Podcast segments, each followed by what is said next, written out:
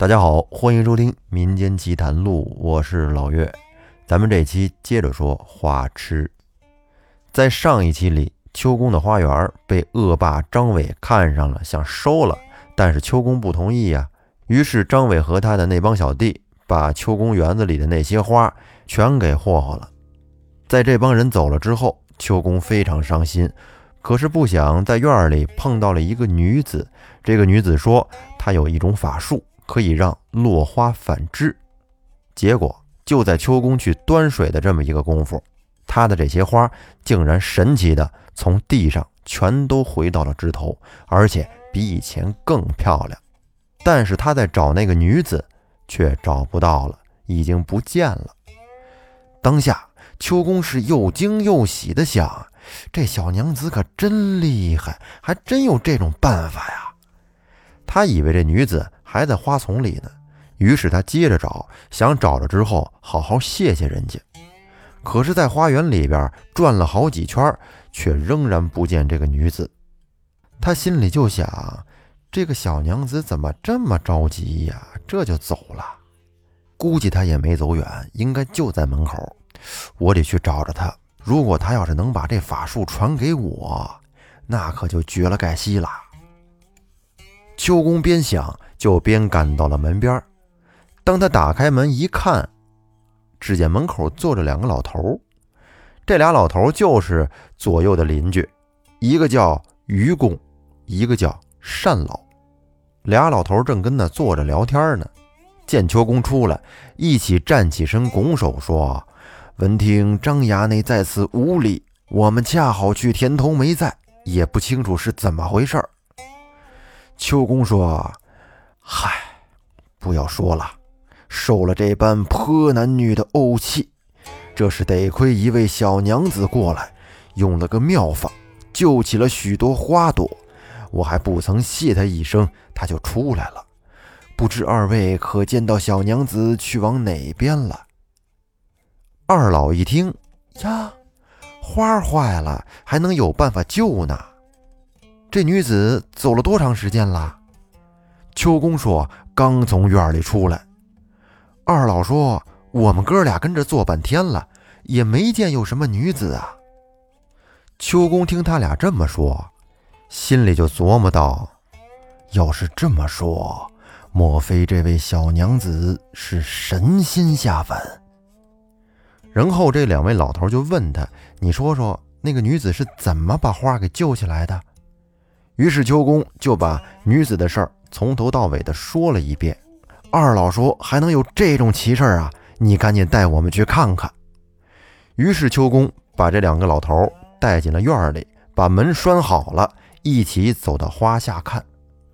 看完之后，他俩都连声称奇，说：“这定然是个神仙。”于是秋公便当即焚起了一炉好香，对天叩谢。二老说：“这也是你平日爱花心肠，所以感动了神仙下降。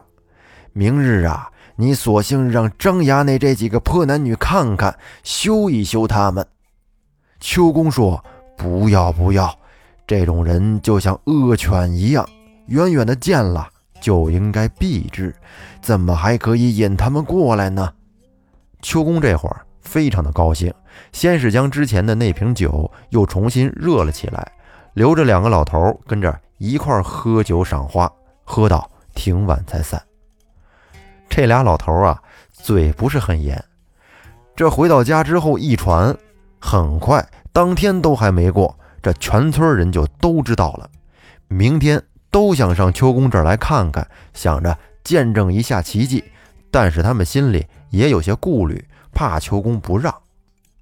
可谁知道秋公他已经有了这意思了，因为见神仙下凡，所以有了出世的念头，这一夜都没有睡，就跟花底下坐着，跟那琢磨。想到张伟这事儿，这来龙去脉捋了一下。忽然间，他开悟道：“哦，我明白了，都是因为我平时心胸太狭窄了，所以才会有这种侮辱啊！如果要是说我像神仙一样有汪洋的度量，无所不容，还能有这种事儿吗？这一晚上，秋公算是想明白了。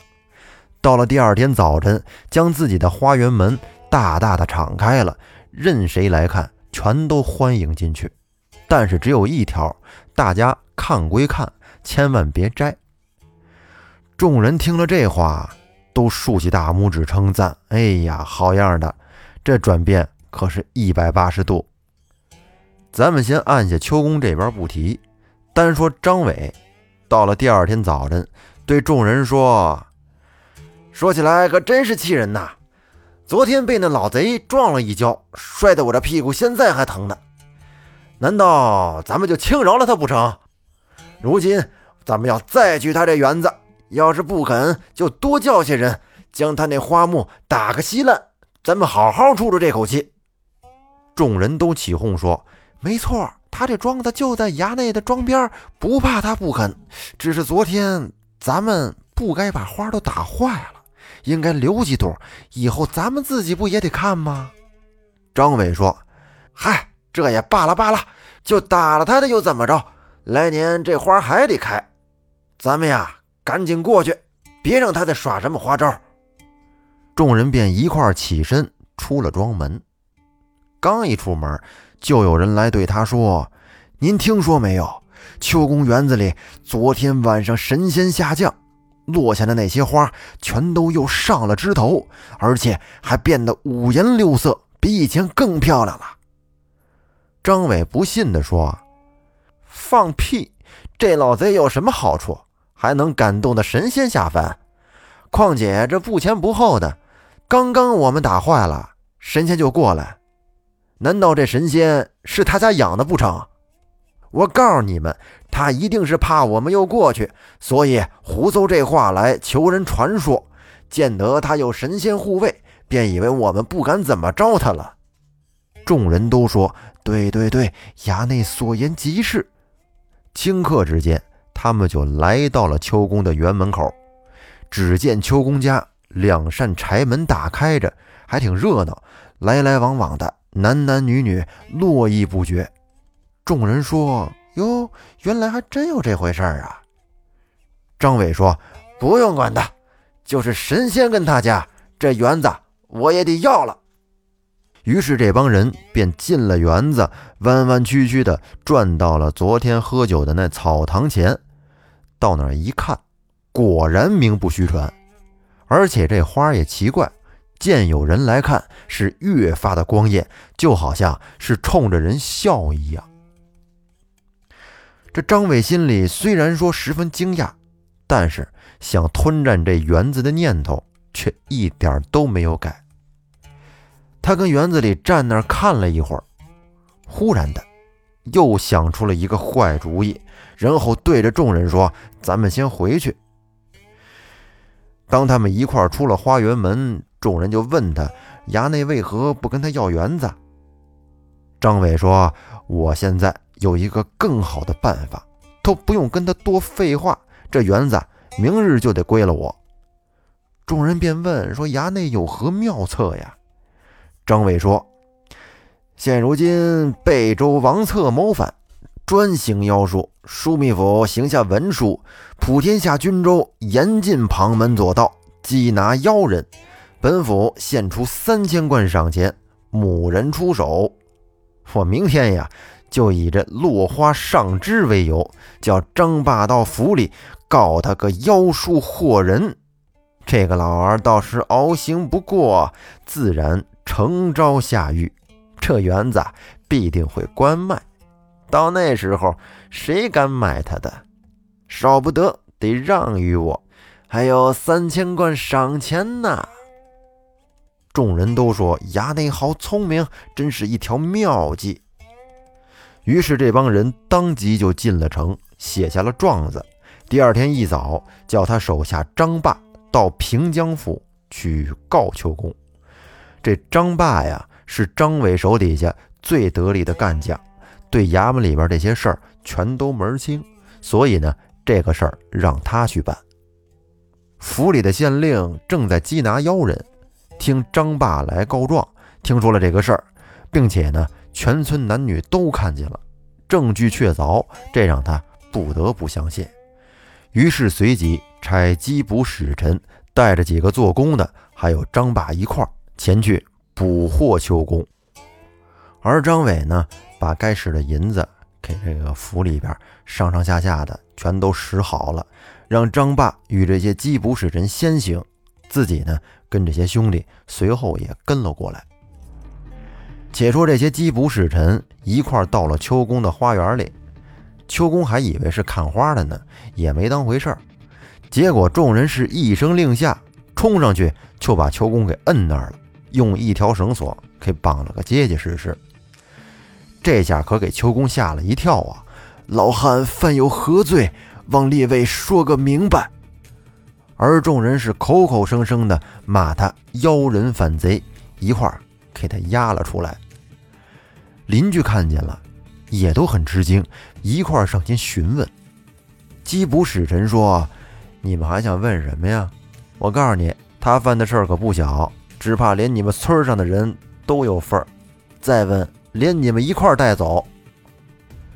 那些老实的村民被这几句话一呛，心里边也害怕了，便全都远远的躲开了，恐怕连累了自己。只有秋公的那两个邻居的老头啊，一个愚公，一个善老，同几个平常跟秋公关系不错的，远远的跟着一块来看看是怎么回事儿。且说张伟等秋公被押走之后，便跟这些小弟们一块儿来把张伟家的花园门给锁上了。随后呢，也赶到了官府。这缉捕使臣将秋公押进了官府，让他跪在月台上。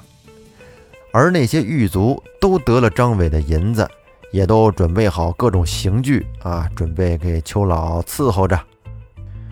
这时，县令当堂喝道：“你是何处妖人，敢在这地方上用妖术煽惑百姓？还有多少党羽？快给我从实招来！”秋公一听，脑袋嗡的一下子，这都哪儿跟哪儿啊？便回答说。大人，小人家世代住于长乐村中，并非别处的妖人，也不晓得什么妖术啊。县令说：“前日你用妖术使落花上枝，还敢抵赖？”秋公一听说到花上，就知道了这个事儿啊跟张伟有关，于是他在堂上便将张伟要占他的花园，并且。打了他园中的花，后来仙女下凡的事儿，全都细细的说了一遍。可是不想那县令是一个非常偏执的人，根本就不信，笑着说：“有多少木仙的修行至老，尚不能遇得神仙，岂能因为你哭花，那神仙就肯来？而且既然来了，肯定也应该留个名字呀，以便使人知晓。”可为何他又不别而去？你用这样的鬼话骗谁呢？不用多说，你定然是个妖人！快快给我夹起来！狱卒们听完，齐声答应，就跟那虎狼一般，一块蜂拥上来，把秋公给掀翻了，扯腿的扯腿，拽脚的拽脚。这刚要给他上刑。可是不想，这县令突然就感觉到有一阵头晕，差一点儿从工作上跌下来。他就觉得这头啊昏昏沉沉的，跟那儿也坐不住了。于是便吩咐先给秋公上了枷锁，押到狱中监禁，等明日再审。狱卒们押着秋公走了出来，这秋公是一边走一边哭啊。走着走着。他就看见了张伟，便说：“张衙内，我与你远日无冤，近日无仇，你如何下此毒手，害我性命？”结果这张伟也不答应，跟那张霸还有那一群小弟转身就走，都不搭理秋公。然后秋公的邻居愚公、单老接着秋公。问了问他具体的缘由，便说：“还有这等冤枉的事啊！不要紧，你不要害怕，到明日我们就同全村人为你作保，管你无事。”秋公哭着说：“但愿如此，但愿如此吧。”那狱卒还跟旁边说：“你这死囚还不走，哭什么哭？赶紧的！”那秋公是含着眼泪进了监狱。到了晚上，狱卒将他上了囚床，就跟那活死人一样，这手脚都不能动弹。他心里边十分的痛苦啊，就跟那想到。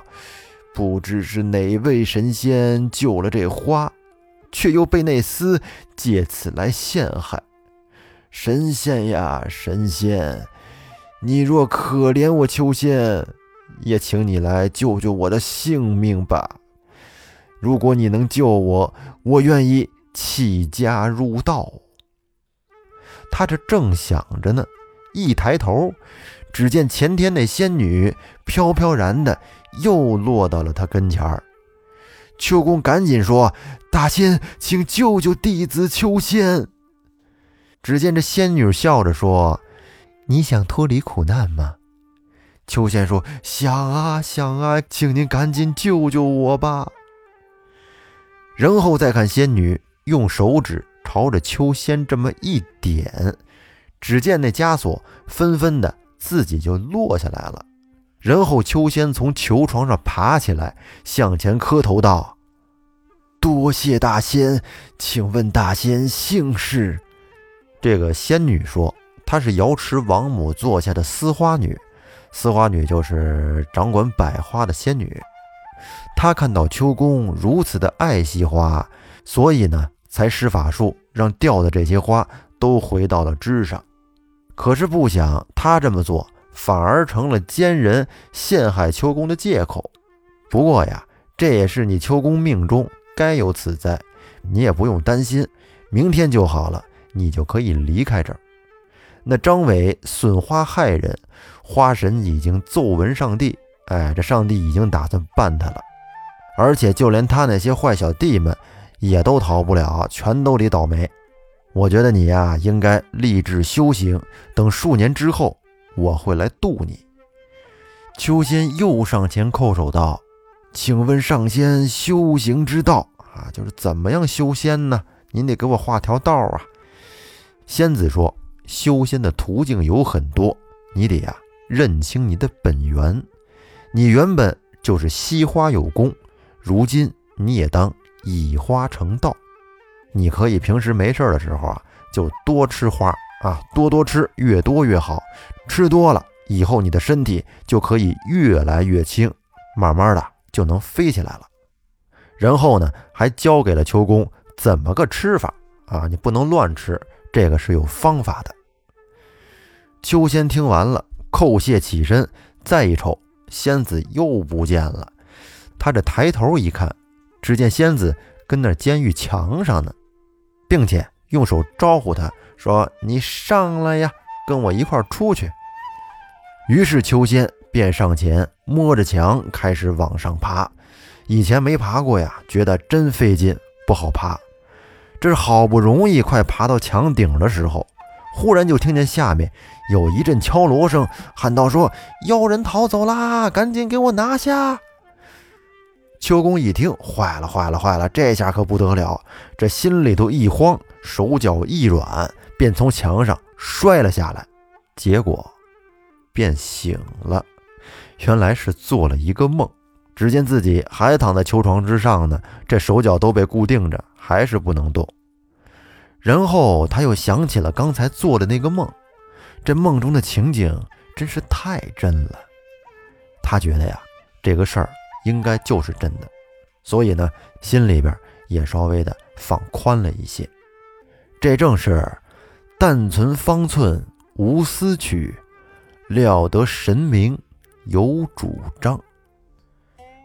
且说那张伟见县令已经把秋仙认作了妖人，不胜欢喜，说：“这老儿净整的稀奇古怪的，今天晚上就让他在球床上好好享受一宿吧。这园子呀，是我们的了。”众人都说：“大爷。”前日这园子还是那老儿的呢，咱们也没玩尽兴。今天就是大爷您的了，咱们得尽情的观赏一下。”张伟说：“言之有理。”于是他们便一块出城，叫家人准备了酒肴，一起来到了秋宫的花园上，开门进去。那些邻居看见张伟，心里虽然说也是打抱不平，但是都怕他，谁敢多嘴？且说张伟同众小弟一块走到了草堂前，诶，不对呀！只见这牡丹枝头怎么一朵都没了？现在眼前的这个情景，就跟前日他们闹完了之后是一样的。众人都觉得很奇怪。张伟说：“看起来这老贼果然是有些妖法呀，不然怎么这半天又变了？难道这也是神仙打的？”他有一个小弟说：“大爷，这老儿是不是知道衙内要赏花，故意弄这法术来羞辱我们的？”张伟说：“他即便是弄了这法术，我们就赏不了花吗？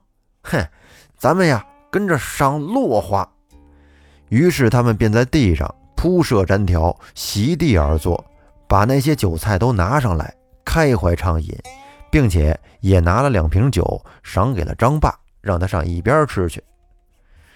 他们这些人是一直吃吃喝喝。直到太阳快落山，都喝得差不多，有点醉了。可就在这时，忽然就刮起了一阵大风，那风刮的真是好厉害呀，把地下的这些花全都吹得竖了起来。眨眼间，就在空中变作了一些一尺来长的女子。众人看了都大惊失色，还没琢磨过味儿来。只见那些女子又迎风一晃，已经都长大了，一个个是姿容美丽、衣服华艳的，站在他们跟前儿。众人一看，这些女子长得也忒好看了，都看呆了。这时，这些女子中的一个穿红衣服的来说话了，说：“我们姊妹在这住了数十年，深蒙秋公珍重护惜。”但是没想到，却遭狂奴俗气熏制，毒手摧残。复而你们又诬陷秋公，谋吞此地。现在这仇就在眼前，上报知己之恩，下雪摧残之耻。姐妹们，咱们是不是该动手了？然后众女子一块说：“阿妹言之有理，咱们得赶紧下手，可别让他们跑了。”说完。这些女子便一块抡着袖子朝他们扑了过来。只见他们那袖子这么一抖，足有数尺之长，随着风是飘来飘去，让人冷气入骨。张伟这些人一块叫喊说：“有鬼呀，有鬼！”便撇了家伙就往外乱窜，彼此相互之间也顾不上了。有被那石块打脚的，也有被树枝抓脸的，也有跌倒了再爬起来的。也有爬起来又跌倒的，这是乱了多半天。等大家都跑出了园子，在慌乱之中点了点人数，都还在，只是不见了张伟和张霸两个人。而这会儿风已经停了，天色呢也黑了，于是这班子弟就各自回家，就跟捡了条命似的，抱头鼠窜。等张伟的家人回去之后，叫了几个有劲儿、胆儿大的庄客，打起了火把，来秋仙的园子里去寻找。当他们走到大梅树下，听到有一阵呻吟之声，然后举起火把一看，原来是张霸被这梅树的根给绊倒了，结果跌破了头，跟那儿挣扎的起不来。然后庄客里有两个人先扶着张霸回去。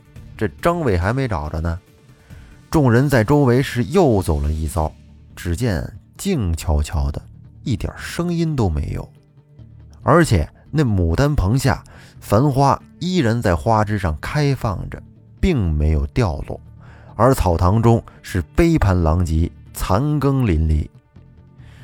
众人看完，全都吐舌称奇，一面收拾家伙，一面接着找。因为这园子本身也不大，但就是找不着。大家就琢磨：难道咱们老爷是让大风给吹走了，或者让女鬼给吃了？他们又找了一会儿，实在是找不着，便决定啊，今天晚上先回去吧，明天白天再说。而就在这个时候，突然其中的一个庄客在东边墙脚下喊道：“说大爷在。”找着大爷了，大爷在这儿，找着了。于是众人蜂拥向前。那庄客指着说：“你们看，那槐树枝上挂的，不就是大爷的软翅纱巾吗？”众人说：“既然有了纱巾，那人肯定就在这附近，赶紧好好找找。”于是他们就点着火把，沿着墙接着找。结果没走几步，在东角转弯的地方。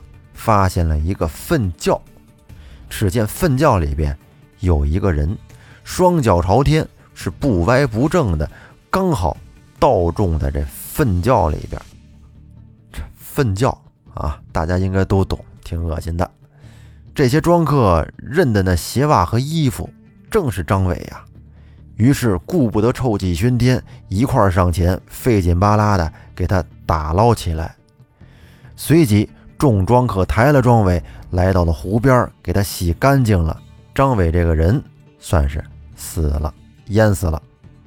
然后先有人抱去庄上，全家大小是哭哭啼啼，给他准备棺材、寿衣、入殓，这个先不在话下。而当天晚上，那张霸呢，也因为头被摔破了，伤势过重，在五更的时候也死了。这可真是。恶有恶报啊！正是两个凶人离世界，一双恶鬼负阴司。到了第二天，县令病愈升堂，正想着审问这秋公的事儿，只见公差禀道说：原告张霸还有家长张伟昨晚都死了，如此如此，这般这般。这县令一听。不相信还能有这种奇怪的事儿啊！但是须臾间，又见有很多的乡里乡亲，总共有百十来人，一块儿来联名保秋公，都说秋公平日惜花行善，并非妖人。而张伟呢，设谋陷害，现在已经遭到了报应。而县令因为昨天头晕这个事儿，也是有点怀疑秋公是被冤枉的。而到这会儿，他心里边已经豁然了，还有点庆幸，幸好昨天没有对秋公用刑。于是便从狱中给秋公提出来，当堂释放，并且还写了告示，让他回去贴在园门口，上面写着“不许闲人损坏他的花木”。随即众人便叩谢出了县衙。秋公呢，跟邻里作谢，和大家。一路同回，回到他们家，于善二老给他开了园门，同秋公一块走进去。秋公回到家，一看这些牡丹繁盛如初，心里边是万分的感慨。随即众人抬酒给秋公压惊，而秋公呢又请客答谢大家，一连吃了数日的酒席。咱们闲话少说，从这之后。秋公就按照仙女说的，每天都会吃很多的花，而且吃着吃着，他觉得呀，这花还真挺好吃的，慢慢的竟然吃习惯了，于是渐渐的就谢绝了烟火之物，只吃花，世间的其他食物不吃了。而后来他卖果实的那些钱呢，自己也不留着，全都施舍给了同村的一些穷人。后来不到数年间，只见秋公之前头上的那些白发，竟然慢慢的变黑了，而他的容颜也变得越来越年轻。有一天，正值八月十五啊，天气非常好，风和日丽的。秋公正在花底下坐着呢，忽然吹来一阵祥风，只见天上的云彩都变成了彩色的，空中传来了一阵音乐的声响。提鼻子一闻，异香扑鼻。只见天上青鸾白鹤盘旋翔舞，逐渐的就到了他的花园跟前儿。然后再瞧着云中站着的，正是那位丝花女，两边呢还站着很多的仙女，都奏着乐器。秋公看见之后，倒身便拜。丝花女说：“秋仙呐，现在你的功行圆满，我已奏闻上帝，现在有旨下来了，封你为护花使者，专管人间百花，令你拔宅上升。但有那爱花惜花的，加之以福；残花毁花的，降之以灾。”于是秋公便向空中叩首谢恩，随着众仙一起登云。而他家里那些草堂花木也一块冉冉升起，向南而去。而这一幕，全村的人都看见了，大家一起下拜。就在这会儿，还看见秋公站在云彩里边和众人招手呢，跟那招了半天，才越来越小，越来越小，最后消失在了空中。后来，这个地方就改名为升仙里。还有一个名字叫百花村，这正是圆宫一片惜花心，倒感仙姬下界林，草木同生随拔宅，淮南不用炼黄金。那么花痴这个故事到这儿就给您说完了。本节目由喜马拉雅独家播出，感谢您的收听，咱们。下期再见。